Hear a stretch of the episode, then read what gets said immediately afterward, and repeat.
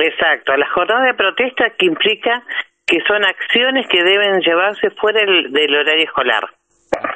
Y esta jornada tiene que ver con un paraguas legal para las provincias porque se le eh, mm, se llamó a conciliación obligatoria en Buenos Aires.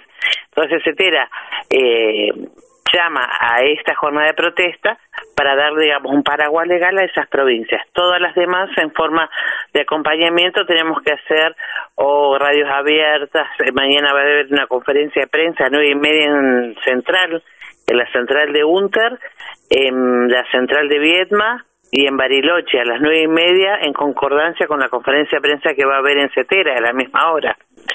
Eso va a ser el martes y el miércoles ya veremos en cada seccional este qué, qué acciones haremos.